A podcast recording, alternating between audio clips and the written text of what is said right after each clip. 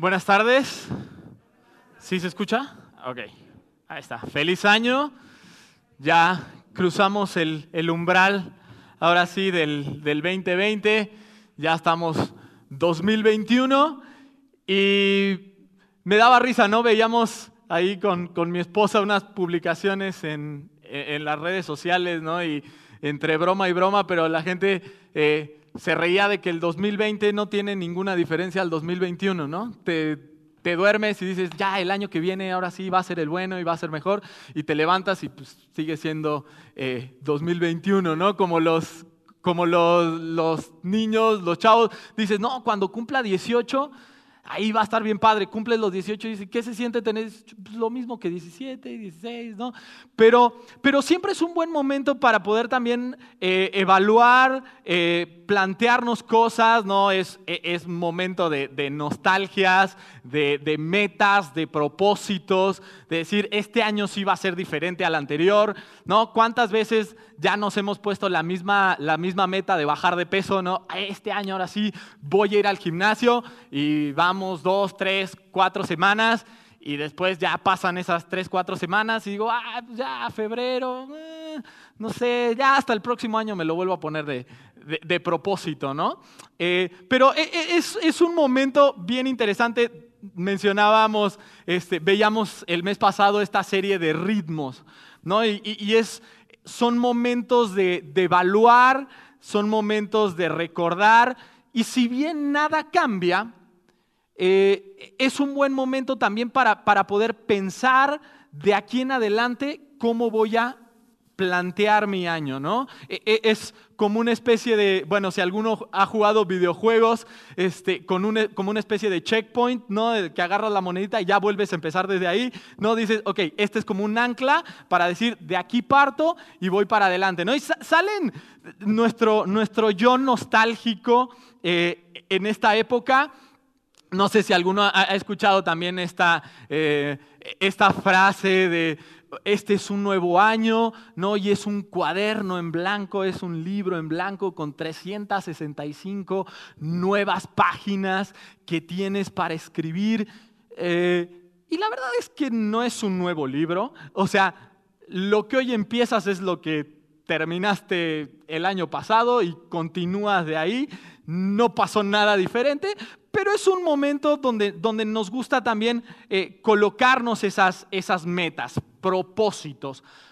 Eh, aunque si somos bien honestos, eh, muchos de esos propósitos o metas terminan quedando truncados a medio camino y muchos de ellos descansan en nuestras propias fuerzas, en nuestro propio ego, también a veces somos perfeccionistas y queremos decir, ah, este año ahora sí yo voy a hacer lo que espero con mi vida. ¿No? Ahora sí voy a ser una persona más saludable. Ahora sí voy a hacer esto. Ahora sí voy a actuar de esta forma. Sin embargo, me gustaría que viéramos el día de hoy cuál es el propósito que Dios espera para mi vida. ¿Cuáles son las metas que verdaderamente valen? Ahora, dice, no, bueno, justo la semana pasada acabamos de hablar que los propósitos y el propositismo, ¿no? Y encontrarle propósito a todo. No es de eso de lo que te quiero hablar, de tratar de, de encontrarle sentido y propósito a cada cosa, sino cuál sí es el propósito de Dios.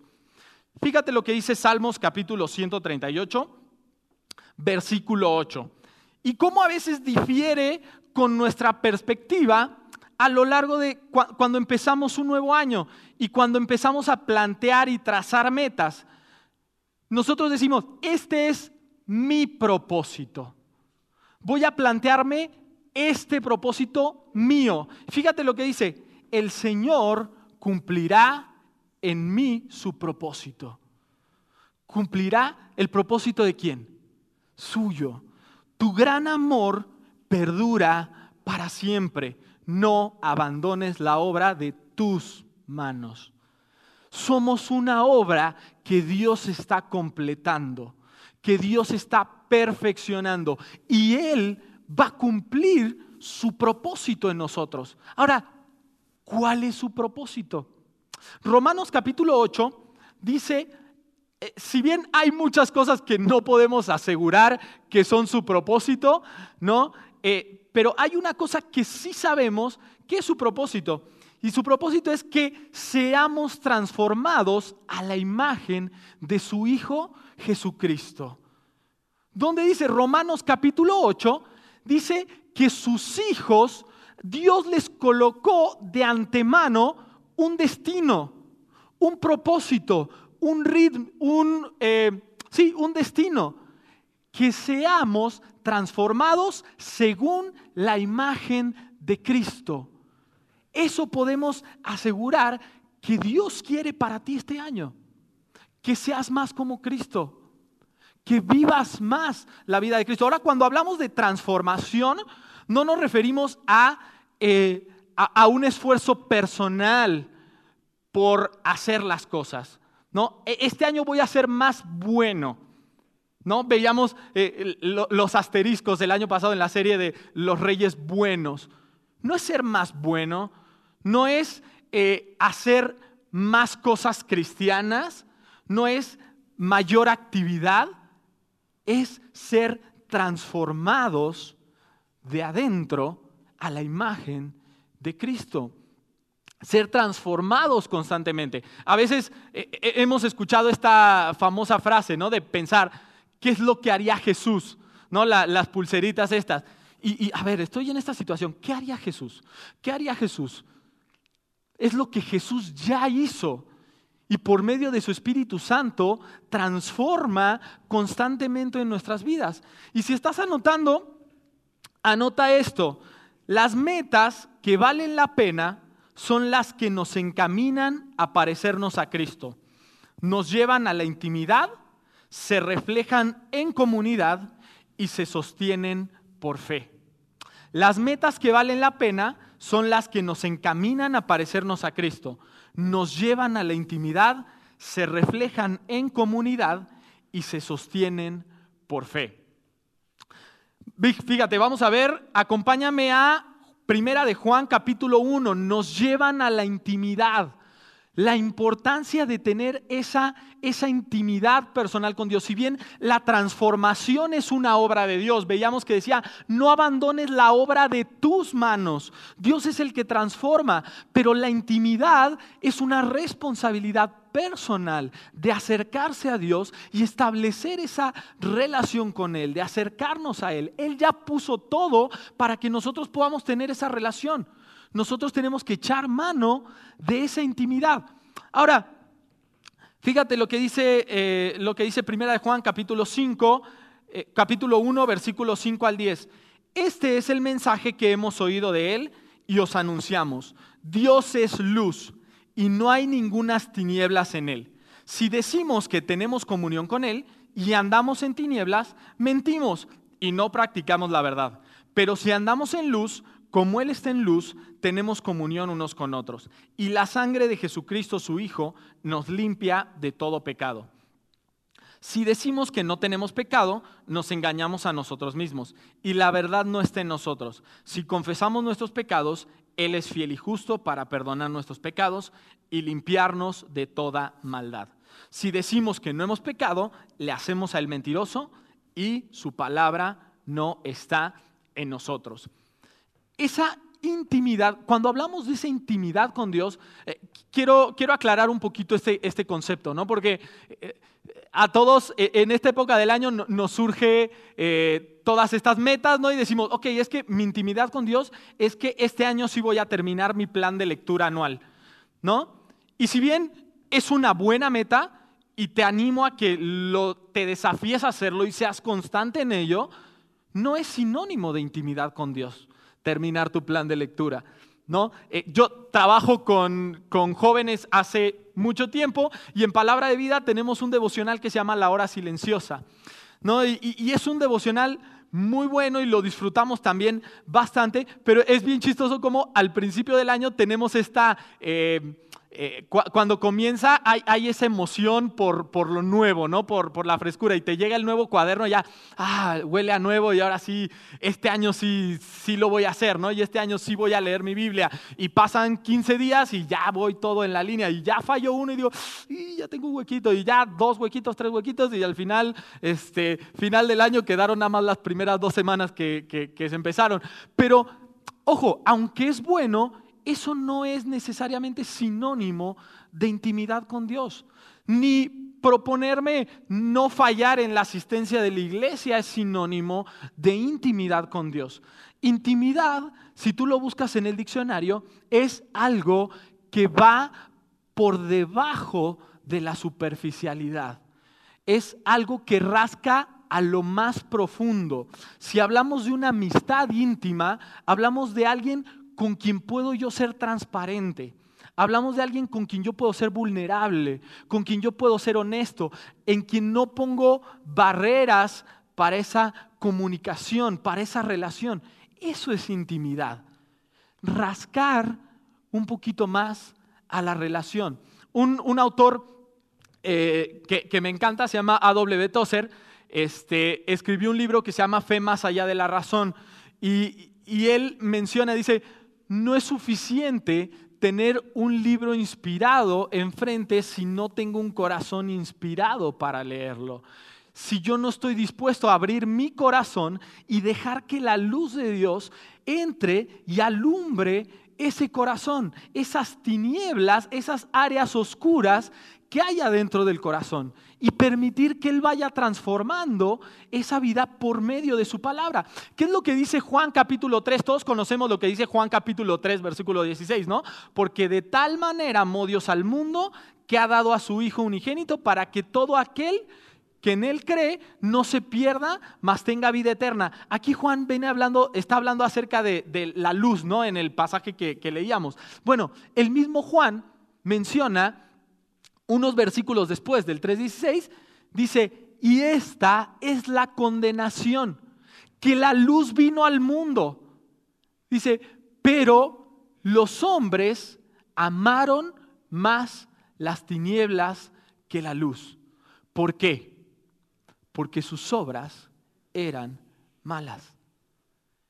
Y es que cuando intentamos rascar en nuestra comunión con Dios, podemos proponernos todo lo que queramos, podamos, podemos eh, comenzar con todo el ánimo y no está mal, pero en el momento que empezamos a rascar y a rascar y a rascar y a tener que abrir, decimos, híjole Dios, se me hace que, pues sí quiero, quiero tener comunión contigo, pero pues no tanto. ¿No? Eh, no, no sé si a alguno de los que están casados les pasó, pero eh, primeros meses de casado era como, sí, sí, yo quiero todo contigo y todo muy bien, no, los votos súper románticos y toda la cosa. Y ya cuando llegas a la casa y entonces alguien se quiere meter en tu vida y es como, hey, no hagas esto, hey, no dejes esto, hey, no, hey, no, pues párale, aquí, hasta acá. Eh, pero no querías intimidad. Bueno, eso es intimidad. Es ser uno con la persona. Y eso es nuestra, la relación que tenemos que perseguir. Pero cuando empecemos a rascar, nos vamos a dar cuenta que hay cosas que no nos gusta que nos señalen.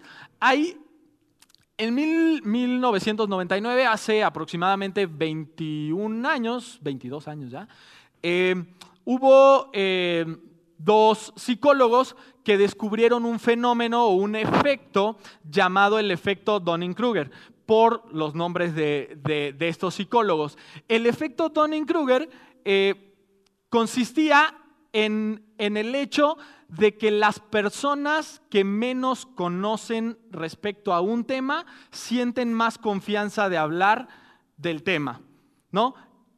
entre menos conozco de algo, siento que conozco más acerca del tema o me siento con capacidad de hablar acerca de un tema. Por eso todos nosotros somos políticos, médicos, eh, abogados, de todo. Porque en la medida en la que menos conocemos de un tema, claro, es que yo sé cómo curar el coronavirus, nada más te tomas esto y esto y esto y ya, así, y todo el mundo se está preocupando de eso, ¿no? Y, pero, ¿y qué estudiar? No, pues nada, pero ahí me dijo mi prima que no sé qué, y yo ya sé, y, y no pero nos sentimos muy confiados de que tenemos las soluciones políticas, económicas, sociales para todos los problemas del mundo, ¿no? Eh, ahora, algo que, que se dieron cuenta estas personas es que, dice, la gente que desconoce o carece de habilidades en un tema es la que más comete errores al respecto, pero es la menos propensa a identificarlo. O sea, si la, gente que desconoce es la gente que más comete errores, pero la gente que más comete errores es la menos propensa a identificar los mismos errores. Eh, estos, hombres decían que, que es una curva, ¿no? A mayor experiencia va disminuyendo la confianza de hablar acerca del tema, porque me empiezo a meter y digo, híjole, de verdad no conozco. Y va bajando, va bajando, hasta que llega un punto donde puedo empezar a hablar con conocimiento de, de, un tema. Pero dime si no es así con nosotros. ¿Qué fue lo que dijo Jesús en Mateo capítulo 5 respecto a las personas que señalaban a la gente? Dice, hey, tú estás tratando de buscar la paja en el ojo ajeno, pero no te das cuenta que traes la viga metida encima. Hey, hipócrita, dice, quítate la viga y entonces vas a estar bien para poder ver y decir, ah, voy a sacar la paja.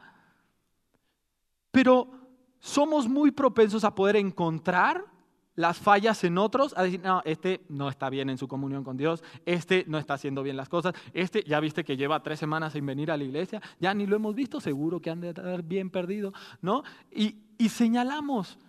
Sin embargo, no dejamos que la luz de Dios entre en nuestro corazón y no abrimos ese corazón para que entre y, permee en, los huecos donde Dios tiene también que obrar. Y te das cuenta que, decíamos, la gente que cree que sabe, cree que los que saben no saben. Y es lo que dice el versículo. Dice, aparte de todo, dice, no solamente andas, si, dice, si decimos que no tenemos pecado, no solamente andamos en tinieblas y no estamos viendo, sino que le hacemos a Dios que mentiroso. Entonces digo, no Dios, tú no tienes razón, yo estoy bien. Le hacemos a Él mentiroso. Y es que las metas que valen la pena son las que parten y nos llevan a una intimidad más profunda con Dios. Si hay una meta que podemos trazarnos, que sea una meta que nos lleve a intimar en esa relación con Dios, a ser vulnerables, a ser transparentes, a ser íntegros. Esa intimidad no requiere perfección, requiere integridad, requiere transparencia comercial, grupos conexión. ¿No? Eh, si no has estado en un grupo conexión, lo primero con eh, estos psicólogos decían, una de las, de las cosas que se recomiendan para el efecto Donning-Kruger, sabiendo que, que va a suceder, es recibe retroalimentación. La primera retroalimentación que tengo que recibir, ¿de dónde viene? De la palabra de Dios. Acercarme a la palabra de Dios y decir, Dios, ¿qué quieres transformar en mi vida? ¿Qué quieres obrar en mi corazón? pero también en comunidad. Si alguien, si no tengo una comunidad con quien yo pueda decir, hey, mira, estoy pensando esto, y ser honesto y ser transparente con ellos, va a ser muy difícil que yo salga de mi idea de, pues yo estoy bien. Si yo no me relaciono con gente, aparentemente todo va a estar bien. ¿No? O sea, los monjes que están allí orando en el Tíbet, ¿qué puede salir mal allá? ¿no? Aparentemente va a estar todo bien. Sin embargo, en esa comunidad tengo la oportunidad de crecer y de ver esas cosas y de sacar a la luz las cosas que Dios quiere obrar también en mi vida. La otra cosa que decían es mantente aprendiendo. Sé un constante aprendiz. Escuela bíblica, comercial, todos pagados. este, escuela bíblica, Mantente en, constante aprendimiento. Por eso digo, no está mal que plantemos nuestro plan de lectura anual, pero que no sea una cuestión de, tres días, de cinco días, de, de ánimo de año nuevo.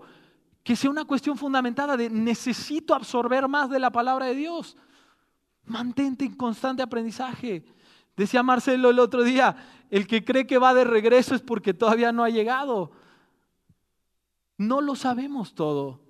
Por eso necesitamos esa constante dependencia de Dios. Juan capítulo 5, versículos, Juan capítulo 15, versículo 5, lo decía Marcelo la semana pasada.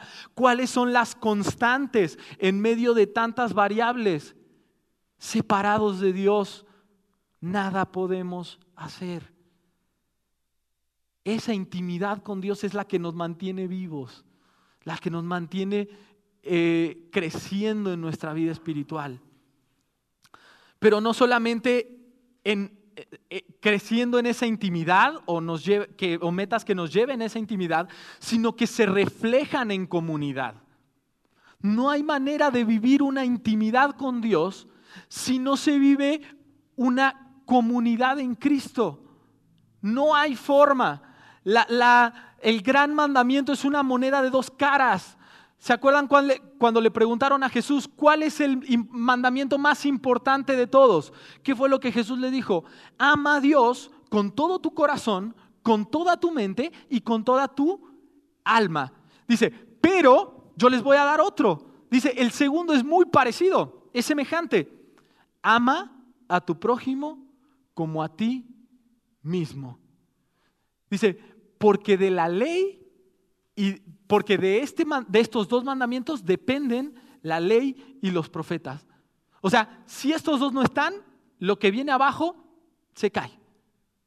No sirve, es en comunidad. Y fíjate lo que dice, ahí siguiendo en, siguiendo en Primera de Juan. Dice, versículo 9 del capítulo 2.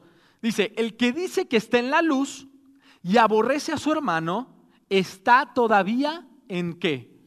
Tinieblas. El que ama a su hermano permanece en la luz y en él no hay tropiezo. Pero el que aborrece a su hermano está en tinieblas y anda en tinieblas y no sabe a dónde va, porque las tinieblas le han cegado. Eh, más adelante también dice, eh, dice, porque el que, ah, ¿cómo puedes decir que amas a Dios a quien no ves si tienes a tu hermano y no puedes amar a tu hermano. Aborreces a tu hermano. Ahora, nos puede sonar un poquito fuerte esa palabra, ¿no? De, aborrecimiento y decir, no, ¿sabes qué? Pues yo, como, como, si fuera un odio acérrimo que nos consume y, ah, no, pues así rencor y resentimiento, pues la verdad que no tengo, si tengo. Pero e, e, este concepto de aborrecer tiene que ver con con algo un poquito más profundo. Eh, cuando hablamos de aborrecer, hablamos de todo aquello que no eliges o que no prefieres, lo estás aborreciendo. Eh, o sea, si yo tengo dos cosas acá y digo, esta sí, o sea, esto amo, ¿qué quiere decir? Estoy dejando a un lado o despreciando esto otro. Ahora, ¿cuántas veces vivimos muy centrados en nosotros mismos, amándonos a nosotros mismos, pensando en nosotros mismos, pensando mis problemas, cómo salgo del mes, cómo hago con mis deudas, cómo hago con esto, cómo hago con el otro.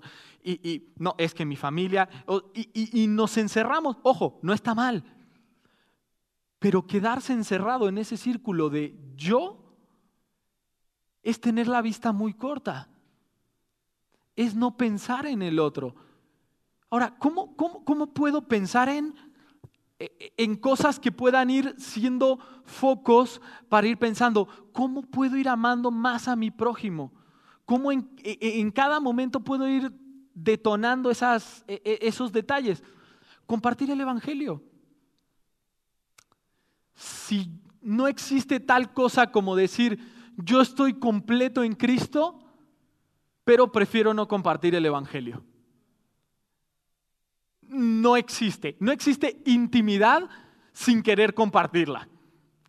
Eh, somos mexicanos y me he dado cuenta que, que muchos no solo yo tenemos esta costumbre, ¿no? Yo, yo, yo tengo una, una, pasión increíble por la comida, ¿no? Y es como, me encanta comer, me encanta la buena comida, y es como, si la, mayor cantidad de las conversaciones que tenemos con mi esposa son de comida, este, pobre de nosotros, pero eh, la verdad es que, que cuando encontramos un buen lugar para comer, o sea, todos sabemos lo que es encontrar un buen lugar para comer, ¿no? De, decir, bueno, le voy a dar chance acá a este lugar, a ver qué tal, ¿no? Y ves que está bueno, bonito y barato y dices, está buena la comida. ¿Qué es lo primero que haces cuando sales de ahí? Llegas a tu casa con tus suegros, con tus papás, no saben lo que acabo de descubrir. Este lugar vende unos tacos así. Este lugar vende unas pizzas así. Este lugar vende unas pastas así. Tienes que ir. No, que el otro día fuimos, tienes que ir, tienes que conocerlo. Ves una serie que está buenísima en Netflix y, hey, vela, está buena. ¿Por qué? Porque somos seres relacionales y que nos gusta compartir nuestras buenas experiencias. Si yo estoy disfrutando de esa experiencia en Cristo, de esa intimidad con Cristo, no existe manera de que eso no fluya y que no quiera compartirlo con otros. Ahora, ¿con quién lo comparto? Con quien tú quieras. Es, es el, el, mandamiento, el propósito para el cual estamos, ir y hacer discípulos. No, pues es que yo no tengo ningún discípulo. Haz uno. No, pero es que yo acabo de llegar a la iglesia. El endemoniado Gadareno. Jesús lo, lo, trajo, los, lo, les sacó los demonios y, y le dijo, yo quiero seguirte. Bueno, no me sigas, quédate acá. Mejor ve a los que te conocen y cuéntales lo que yo hice por ti. Eso es hacer discípulos. Juan capítulo 9, ciego de nacimiento. No sé si se acuerdan la historia. Lo empiezan a interrogar. ¡Ey! No, ¿cómo fue? No, nadie te pudo haber sanado la vista. Pues, Y traen a los papás. No, pues sí, nosotros damos fe de que él estaba ciego eh, y ahora está viendo. No, pero es que si Jesús, si, si ese hombre es pecador, ¿cómo lo pudo? Pues, la verdad, no tengo muchas bases, pero lo que te puedo decir es que ayer no veía, me encontré con él y hoy veo. E-, es compartir, compartir lo bueno que Dios nos ha dado y ver oportunidades en cada área para reflejar ese amor de Cristo. Dice segunda de Pedro que él no retrasa su promesa, sino que es paciente para con todos. ¿Cuál es la voluntad de Dios? No, Dios no quiere que ninguno perezca, sino que todos procedan al arrepentimiento, que todos vengan a Él. ¿Quieres hacer la voluntad de Dios? Ve oportunidades para compartir el Evangelio. Con la persona que te corta el pelo, con la persona que tiene la tienda a la vuelta de tu casa, con tus vecinos. Encontrar oportunidades para compartir el Evangelio. Eso es amar al prójimo. Eso es andar en luz como Él está en luz. Discipulado. Discipulado es compañerismo de vida. Eh, no sé si se acuerdan, el año pasado, ya yo vivo perdido en el tiempo, ya no sé si fue el año pasado o el antepasado, pero vimos una serie que se llamaba Raíces y hablábamos acerca de la función pastoral, no sé si se acuerdan. Y, decía Marcelo, la función pastoral no es para la iglesia, sino con la iglesia. ¿De quién es responsabilidad discipular? Marcelo, Alex, Lalo, tú y yo. Es nuestra responsabilidad. Ahora tú me dices, bueno, es que Isaac, ok, sí me gustaría disipular, pero la verdad es que no conozco a mucha gente. Ve a un grupo conexión. Los grupos conexión son la plataforma para empezar a relacionarme, para empezar a tener esas relaciones profundas, donde pueda rascarle a las cosas y donde pueda ser una plataforma para llevar a alguien, hey, te invito a mi grupo conexión. Eh, eh, y, hacer ese, ese rol de discipulado. Ahora tú me dices, mira, yo sí tengo un montón de relaciones, pero la verdad es que me siento incompetente. Siento que no tengo suficiente conocimiento como para empezar a discipular. La escuela bíblica comienza en enero. Anótate si quieres ahí con, con Cintia. Está la escuela bíblica para poder tener las bases y las herramientas para poder estudiar mi Biblia de primera mano y decir, voy creciendo en ese conocimiento. No, no se necesita ser un erudito o haber cursado este, una maestría en teología para poder disipular. Se necesita amar al prójimo y estar creciendo en nuestra vida espiritual. Pero es nuestra responsabilidad. Si yo no lo veo como mi responsabilidad, ¿quién lo va a ver? Eso es amor al prójimo. Eh, animándonos los unos a los otros. Eh, la pandemia no es una excusa. Anima a la gente con cubrebocas igual. Eh, si quieres a un metro y medio de distancia, dos metros, mantén tu sana distancia, pero, pero no te pierdas la oportunidad de las relaciones. Ver un culto por internet es parte de lo que Dios busca eh, al congregarte suplir tus necesidades con, un buen mensaje, con la palabra de Dios, pero no es todo. Si yo vengo y, y, escucho el sermón y me voy rápido, eso no es congregarse.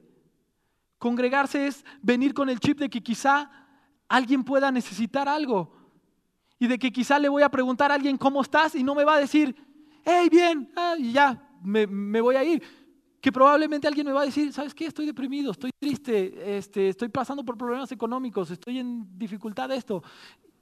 Y quedarse a escuchar y decir, ¿qué necesitas? ¿En qué te puedo apoyar? Eso es el cuerpo de Cristo.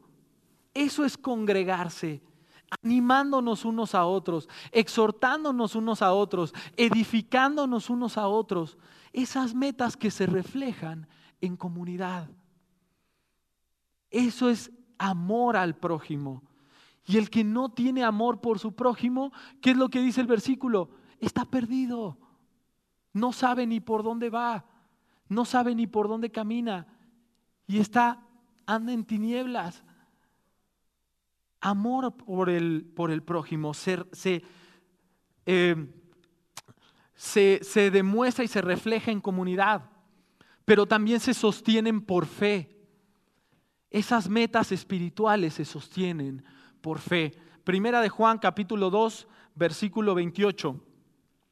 Fíjate lo que dice, y ahora, hijitos, permaneced en él para que cuando se manifieste tengamos confianza, para que en su venida no nos alejemos de él avergonzados. Allí es donde me doy cuenta que esas metas no son, no son metas placistas, no son metas de, de, un mes, de dos meses, de tres meses, porque déjame decirte algo, e, ese cuaderno de 365 páginas en blanco no lo tienes asegurado, no lo tenemos garantizado. ¿Quién te dijo que teníamos 365 páginas en blanco? ¿Y si me quedan dos?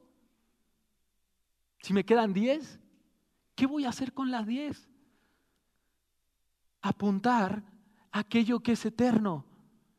¿Qué es lo que dice ahí? Dice, apuntando a ese día para que cuando Cristo se manifieste, para que cuando pueda ver a Cristo cara a cara, pueda estar confiado delante de Él. Dice, y no me avergüence. Y, cuando me refiero a estar confiado, no me refiero a una actitud orgullosa de decir, mira, aquí estoy, yo me lo gané, pero me refiero a esa actitud humilde de decir, Dios, ya me conoces, y solamente por tu gracia, por tu misericordia, por tu bondad, estoy aquí frente a ti.